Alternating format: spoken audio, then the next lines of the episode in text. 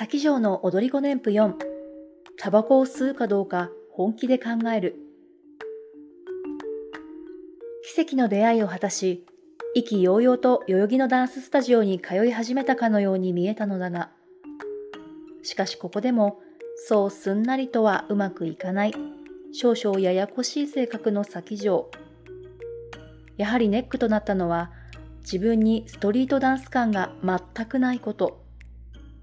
先城と言ってるからといって、決してお嬢様なわけではなく、変なところで頑固なので、その場に溶け込むということができないと言いますか。私は私でいいというぶれない自分なんて言えば聞こえはいいけれど、単に臆病なだけで、自分にないものを柔軟に取り入れてみることをしない。私らしさという意地はあるものの、周りを納得させて存在感を示すことができるほどのエネルギーはなく、私やっぱり浮いてるかなって周りの目をずっと気にしている。そもそもそんなに周りは気に留めていない。って、その時の私に言ってあげたいぐらい、大変だわこの性格。苦しかったよな。自分で自分の首絞めてさ。そんな状態だから、なかなかスタジオで仲良くなる子もできず、憧れの先生には憧れすぎがゆえに緊張してうまく話せず、おはようございますと、ありがとうございましただけは何としてでもご挨拶をしていたけれど、先生にとって私はとても印象の薄い生徒だったように思う。当時、90分か120分のレッスンの合間に、タバコ休憩があって、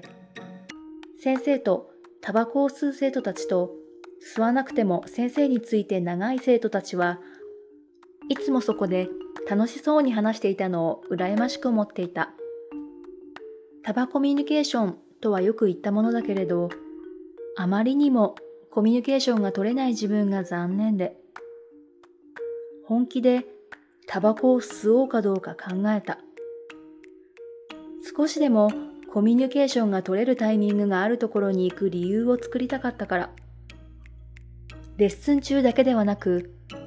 例えばクラブイベントで先生が踊るからと遊びに行った時も、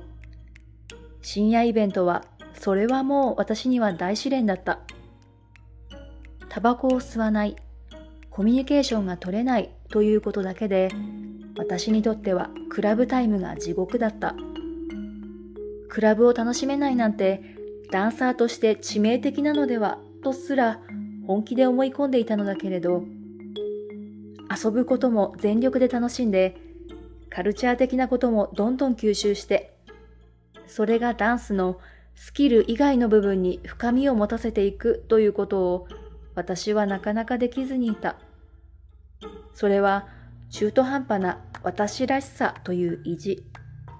頭でっかちなスタジオダンサー。先生が当時よく、さきちゃん、もっと遊んだらいいよ、と言ってたことの本当の意味が、今ならとてもよくわかる。そんな当時の私を唯一褒めることがあるとすれば、先生のクラスに行くことをやめなかったこと。どうしても先生の振り付けが踊りたくて、先生みたいに踊りたくて、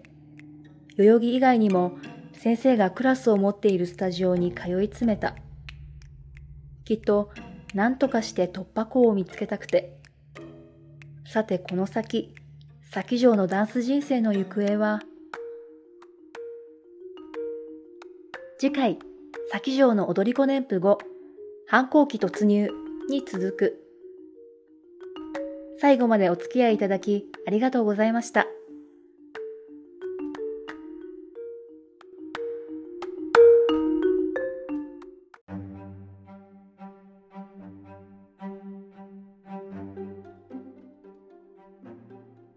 先城の踊り子年譜後、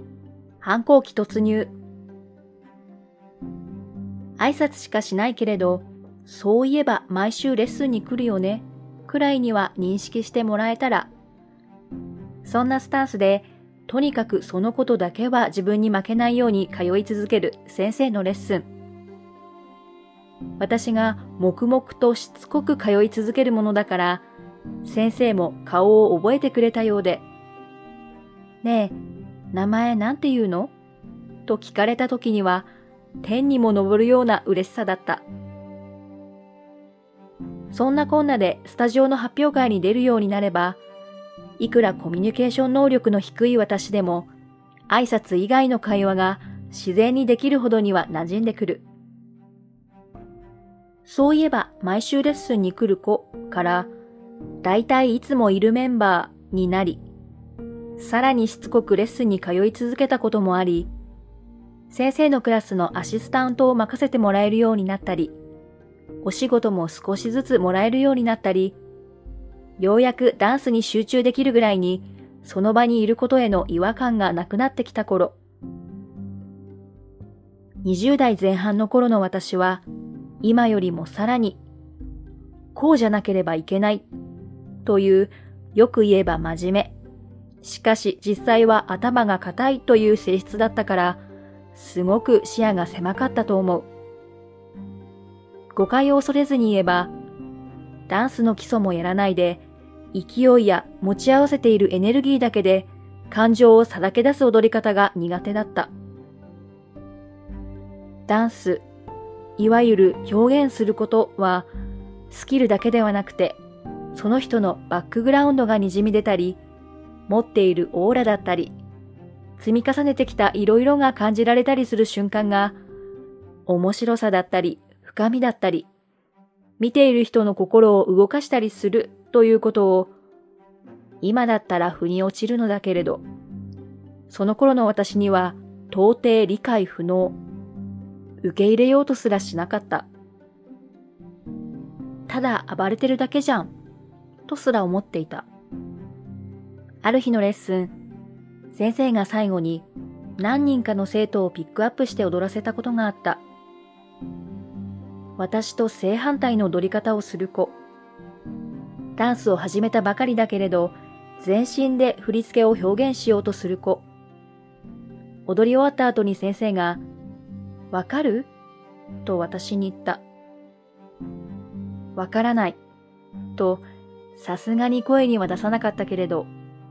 絶対に首を縦には振りたくなかった。言わんとすることはわかる。でも、お腹の底からわかるとは認めたくはなかった。もはや先生ではなく師匠と呼べるほど長く濃く習ってきたという意地と、なんだかんだ言っても師匠は私を引き上げてくれるという甘えとおごり。そんなものが私の中にはあったのだと思う。好きがゆえの反抗期突入。これから散々泣くことになる先城。さて、この反抗期の行方は、次回、先城の踊り子年譜6。泣こうがわめこうが卑屈になろうが、納得するものを出すまでは前では踊らせない。に続く。